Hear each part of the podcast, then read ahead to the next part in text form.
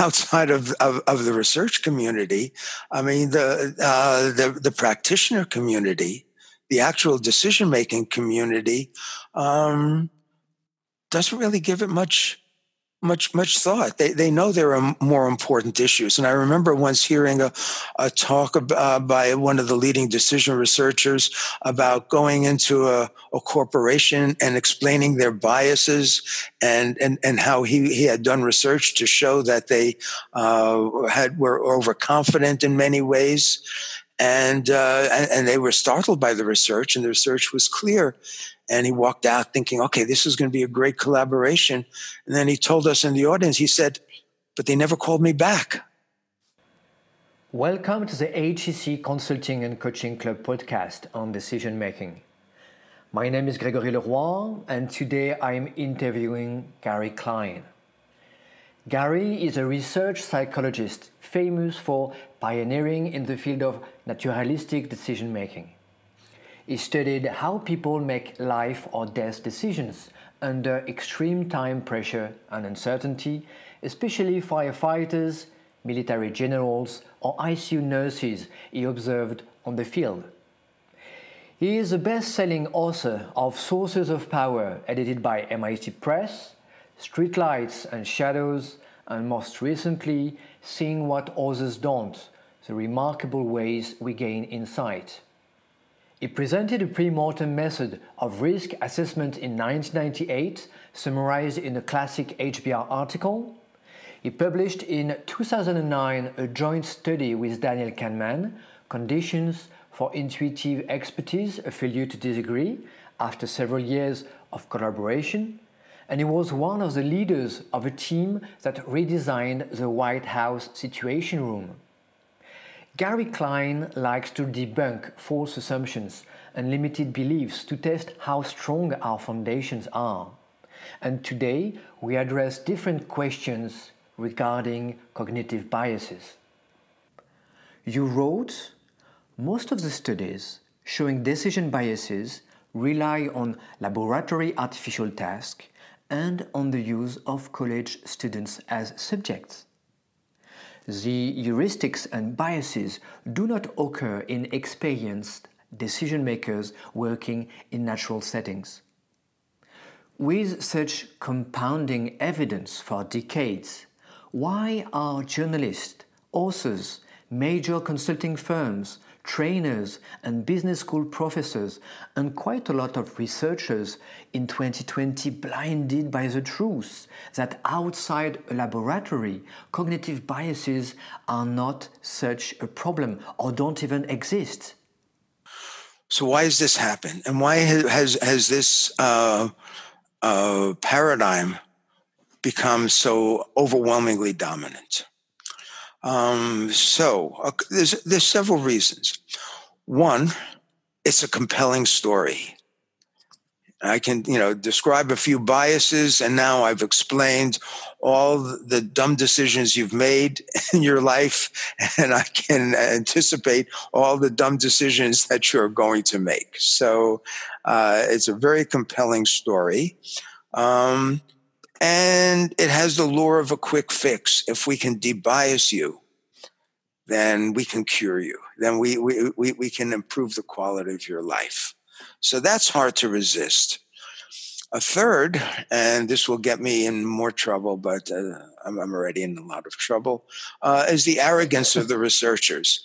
That look, people are so incompetent, and we researchers are so smart and so there, there's that holier than thou sense that, that comes to me from the community as they gleefully point out all the mistakes that people make. I will point out to you that Kahneman and Tversky did not uh, show this kind of arrogance. They they were ha- gleefully showing that they, they fell into this these same bias traps as, as everybody else. So they they were not saying we're better than others. Uh, but but many in the community uh, don't have their their humility, and and so it's it, it's much more fun to say, you know, look how stupid people are, and they're they're not as smart as as us researchers. Um, I have a problem. I wrote an article back in the, oh gosh, uh, it's about 30 years ago. Do decision biases explain too much? And it was after uh, a, a, a, a, tragedy, the Vincennes shootdown, where um, the USS Vincennes, an Aegis class cruiser, shot down an Iranian Airbus, thinking it, it, it was an enemy fighter, an Iranian fighter, and uh, killing everybody on board. And um, a, a, panel of five of the most uh, esteemed uh, judgment decision researchers went through the material to try to explain how this could happen. And one of them in particular said it was decision biases and pointed out the kind of biases that uh, Captain Rogers uh, was, was susceptible to. And then I said, okay, so he's got these biases working against him, but let's imagine that it was an Iranian fighter that was coming to attack him.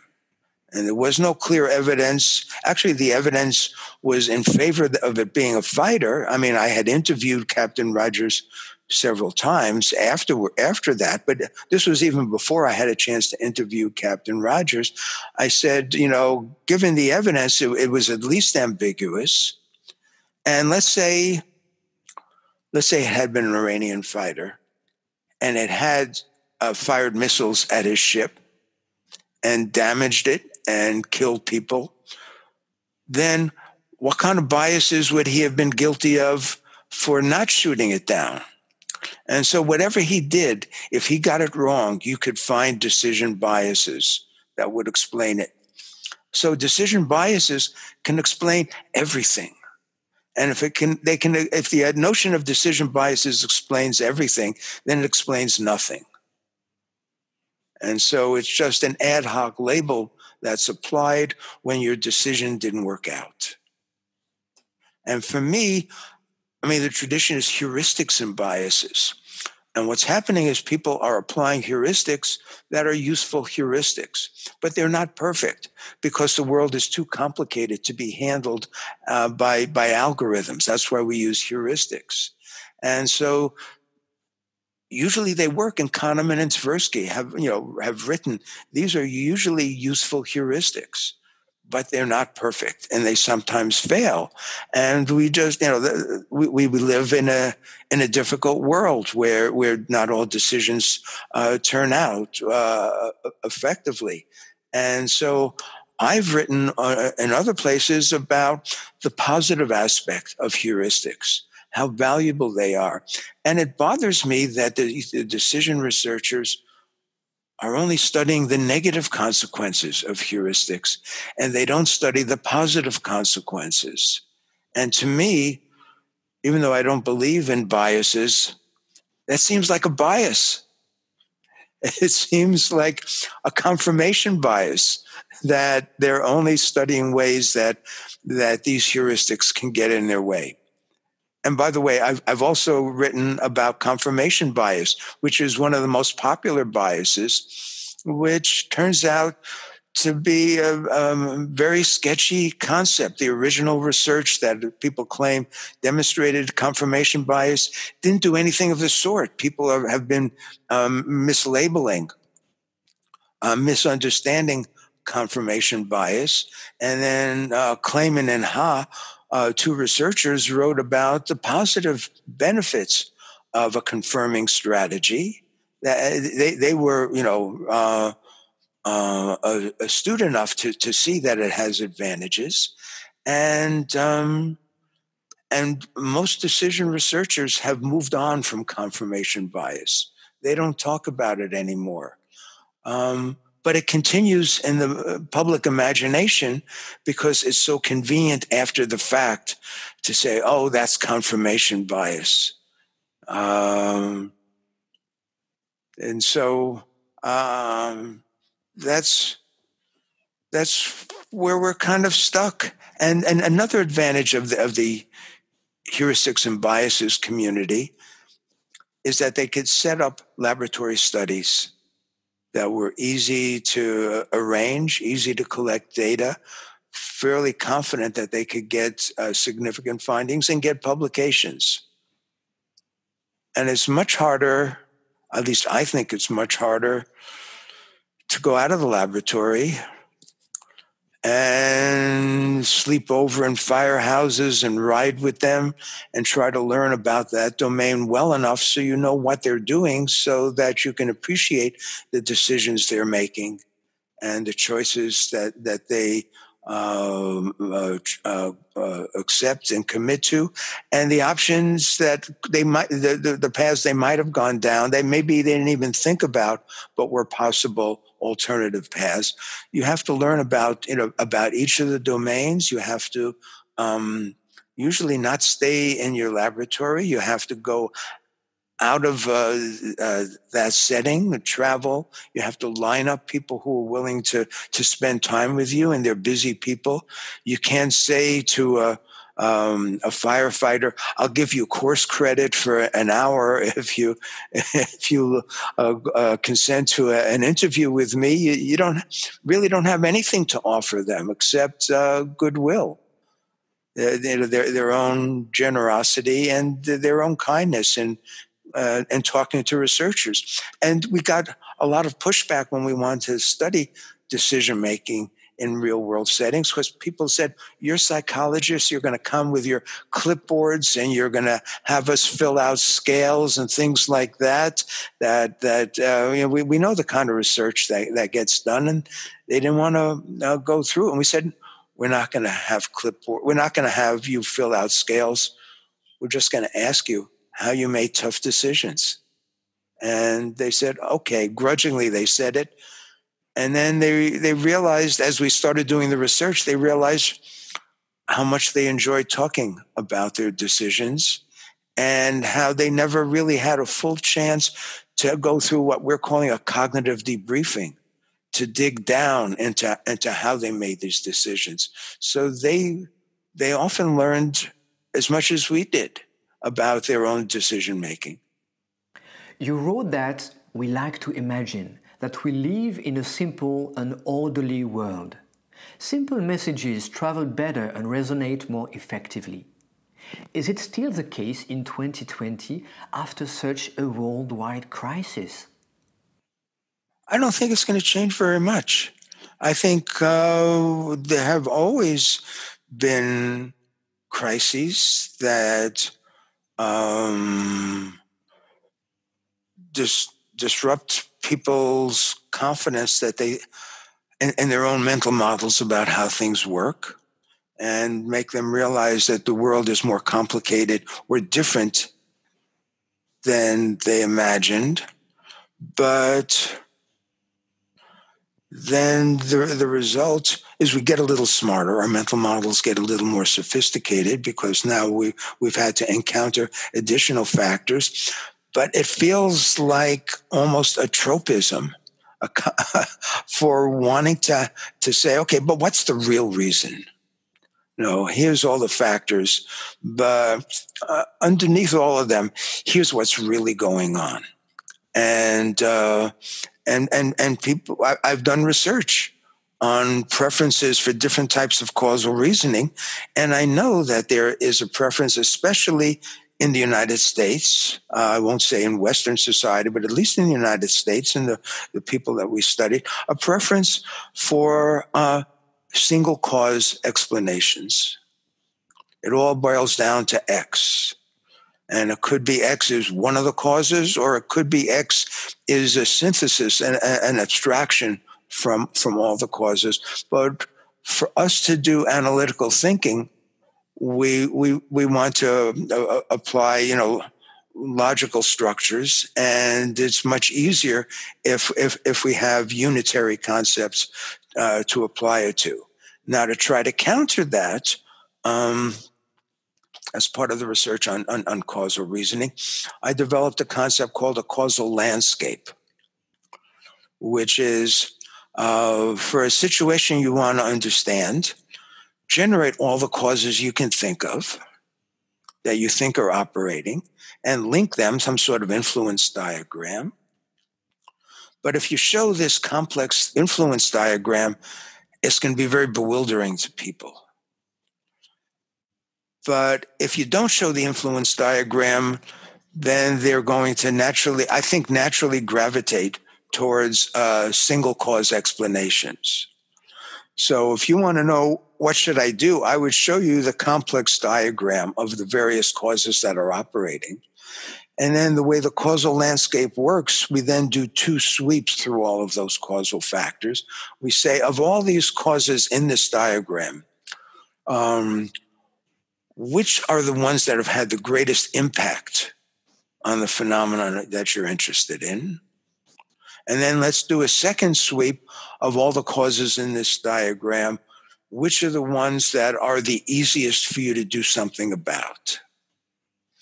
And then you look at the confluence between those two. And those are, those are the ones, there's usually about five or six things that you can do that will have an impact. And that becomes your action uh, agenda. And but it's all, but the five or six that you choose are sort of highlighted in the overall diagram.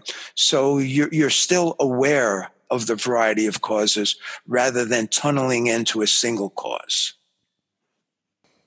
In relation to the concept of confirmation bias, you mentioned that Karl Popper, one of the 20th century most influential science philosophers, urged scientists in 1959 not to confirm, but to try instead to disconfirm their favorite theories. How to differentiate true science filled with doubt, humility, and curiosity, and researchers who think there is a definitive truth and believe they found it? Oh, okay. So I have three reactions to that. And I don't think this was, uh, uh, I have three reactions to that. First of all, um, it has to do with the scientific method. And uh, the, the essence of, of, of science is doubt and to want to test ideas. But the engine of science is curiosity. And I, I think it's, um, if, if, if you become too concerned with the rigors of testing, that you're, you you stop being curious about the nature of the phenomenon, then I think you, you're, you're limiting the amount of progress that you could make. So let's look at the scientific method itself. Um, there is no official scientific method. It's, it's not written down, here are the steps to follow. But basically we all agree on what the general steps are. And they're not steps, but the activities.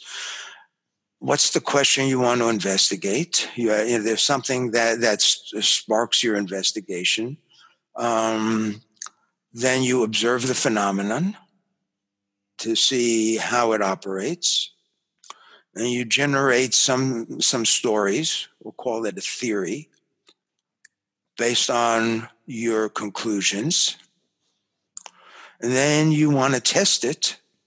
And one way to test it is in a laboratory. It's not the only way to test it. So um, astronomers can't bring a, a, solar system into a laboratory. So they found other ways of testing it. The same for archaeologists. But for psychologists, um, the, a standard is to to then test it by generating uh, hypotheses that can be tested in a laboratory, and um, and then based on what you find, you know, you try to generalize it beyond the laboratory tasks. So that's how how science works. Now, where do you make discoveries along the way? First stage, if I'm curious about something, I can make discoveries about what it is that I want that I'm asking so I can ask better questions. Then when I observe it, I can see things that surprise me, things that I didn't expect. So I can make discoveries by um, the process of, of, of observing the phenomenon. And then formulating my theory, I mean, we went through a lot of work coming up with the recognition primed decision model. I had my two colleagues, Roberta Calderwood and Clinton Cirocco, and I'd say, here's my current uh, uh, uh, theory.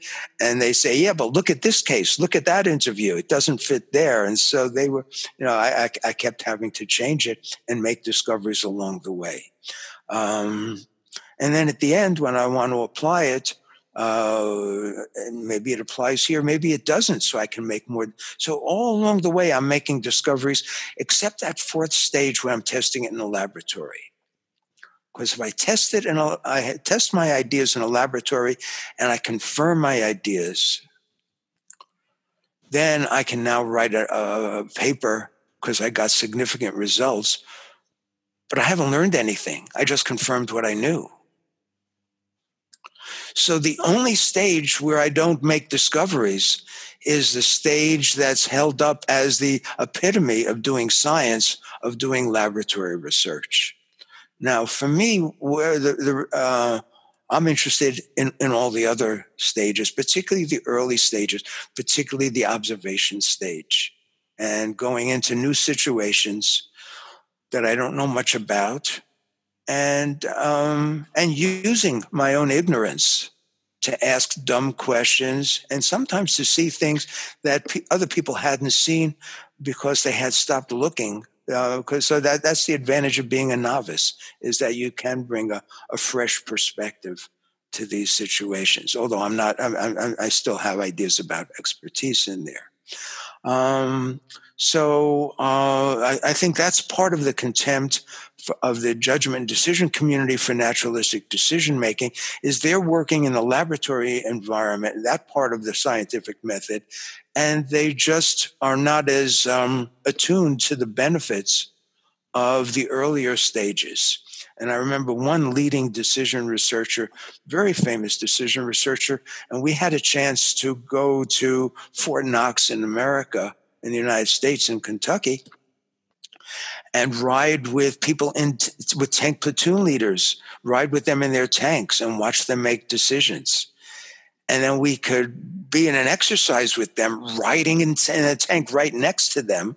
And then after the exercise, as they were getting ready for the after action review, we could ask them questions. We had a, a small window, but we, we could use it efficiently because we had been with them. We had watched the whole sit. We didn't need any background.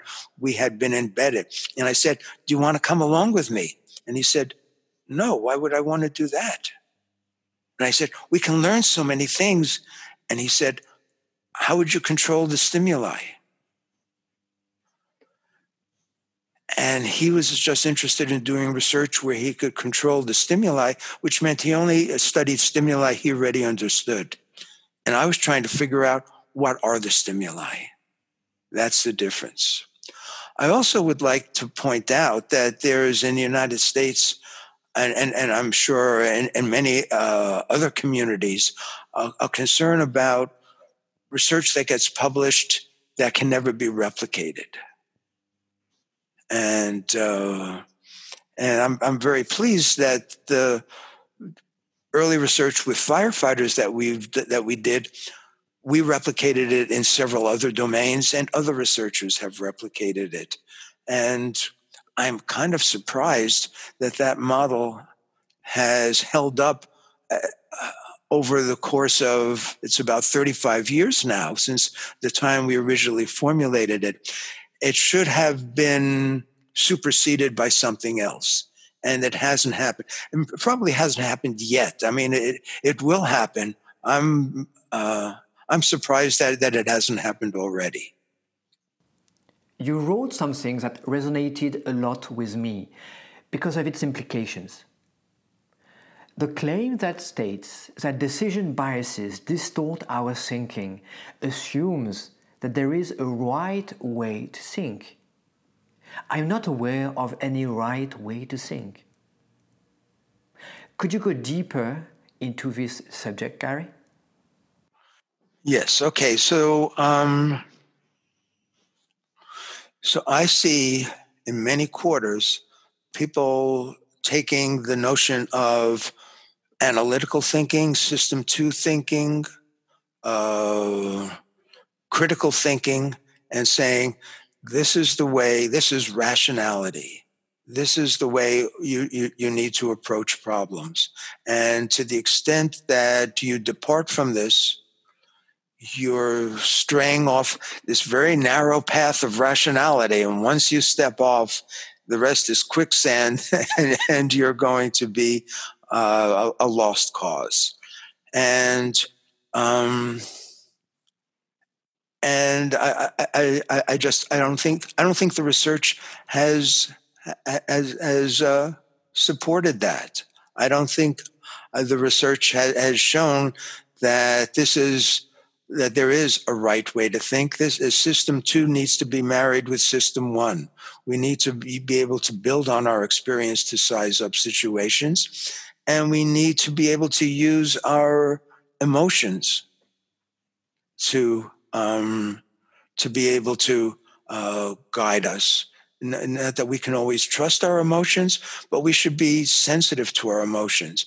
And in terms of research, I'm thinking about the work of Damasio and you know the the famous work that that he did where he he identified people who had lesions in uh, I forget what the specific um, uh, I'm going to I'll get it wrong if I try to guess so I'm not even going to try to guess but there was a an area uh, I think in, somewhere in the um, prefrontal cortex where if there was a lesion then people their decision making was disconnected from their emotions basically and according to uh, rational uh, uh, thinking, this should have been wonderful. They turn into Mr. Spock.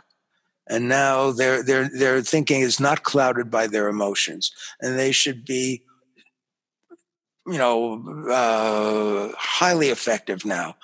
And in fact, they became highly damaged. Their intelligence wasn't, wasn't affected, but because they were disconnected from their emotions, they their lives fell apart. They got divorced. They lost their jobs. Uh, they just were unable to function. And so I, I, put this out as a standing challenge to the people who think there's a, a right way to think, which is we know the area in the brain where at least one area where the two come together. If you really think that emotions are clouding your thinking, we can use laser surgery to burn out, to create an artificial lesion in this area. And I will pay for that surgery if you think that your emotions are getting in the way. No one has ever taken me up on this offer. So, what's the problem with critical thinking? The problem with critical thinking, there, there there's a number, and I and and I've written about this as well. That it um, it it leads you to just consider factors that can be codified and articulated and represented and reasoned about.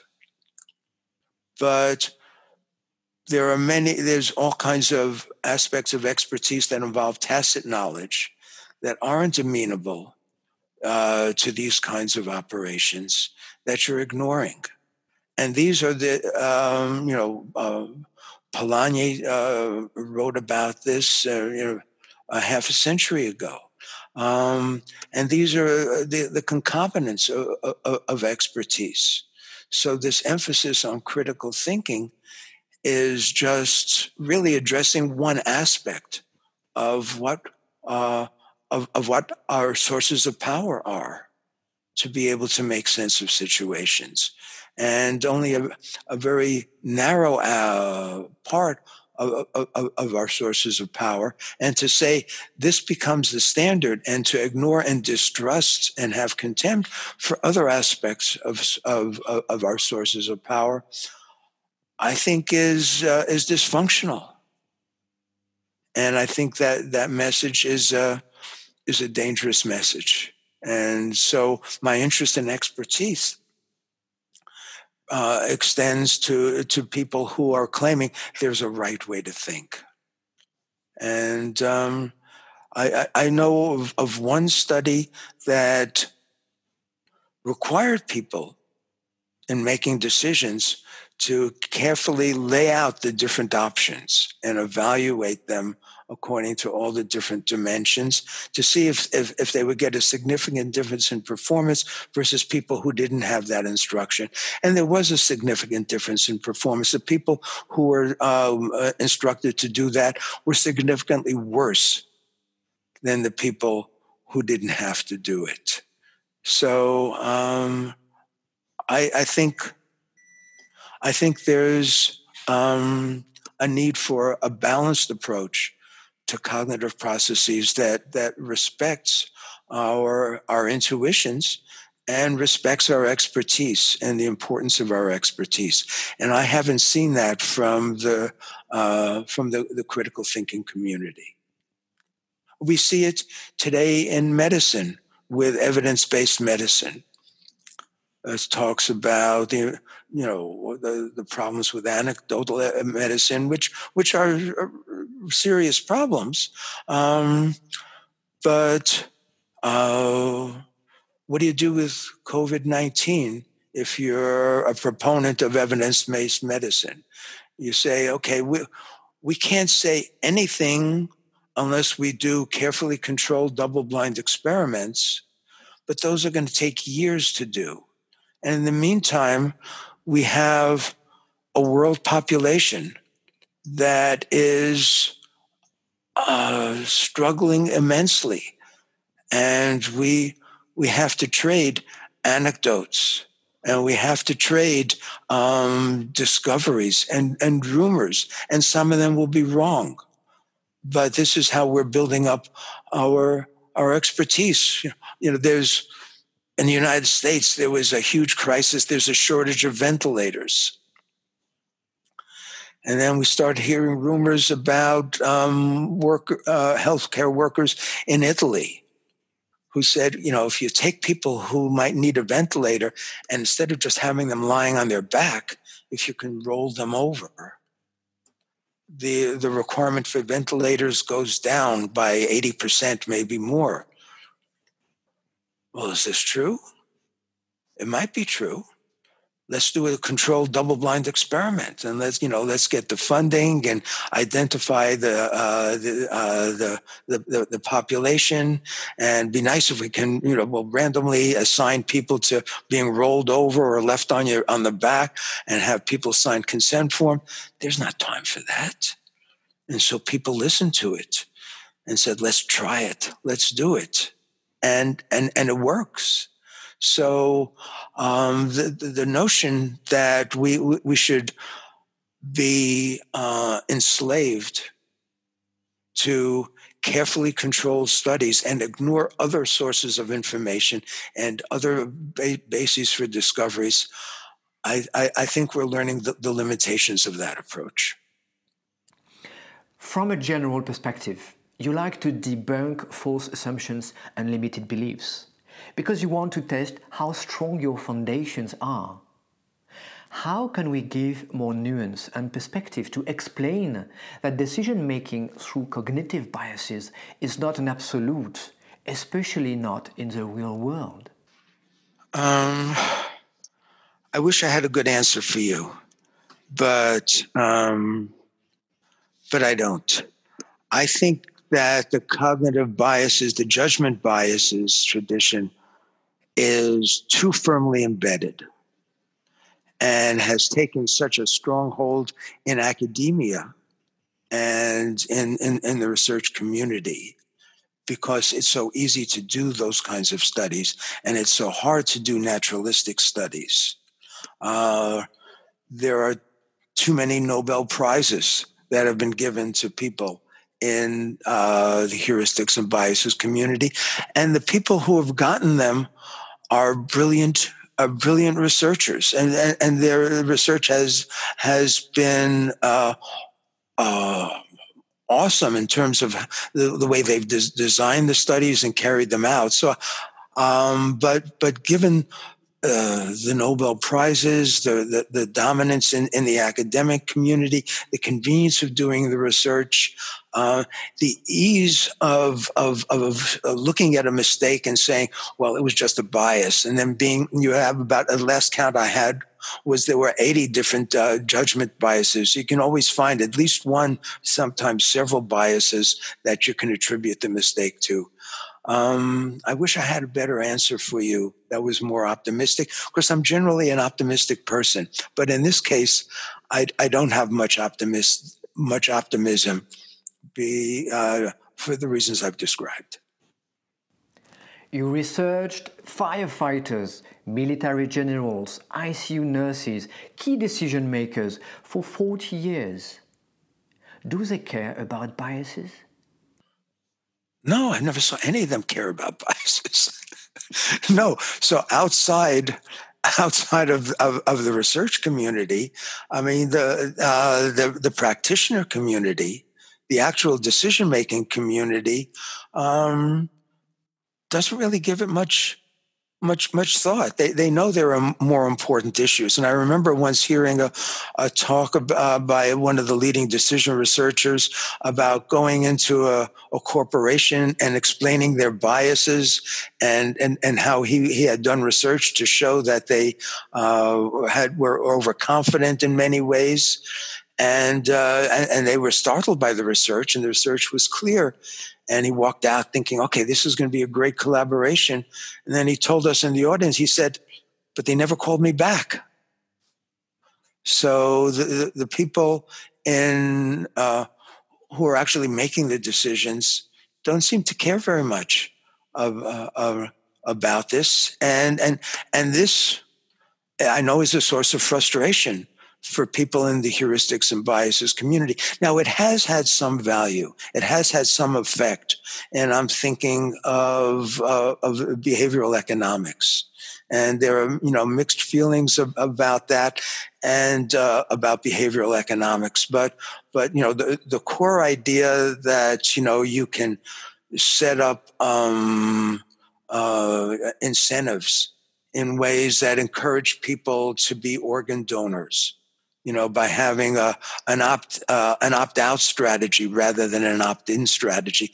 Thing, you know, techniques like that I, I, find very impressive and very valuable. So I'm not I'm not saying that that there there, there, there isn't a benefit, but but generally, you're right. Uh, there, there, there's not the concern uh, for biases outside of the academic uh, research community that you would expect.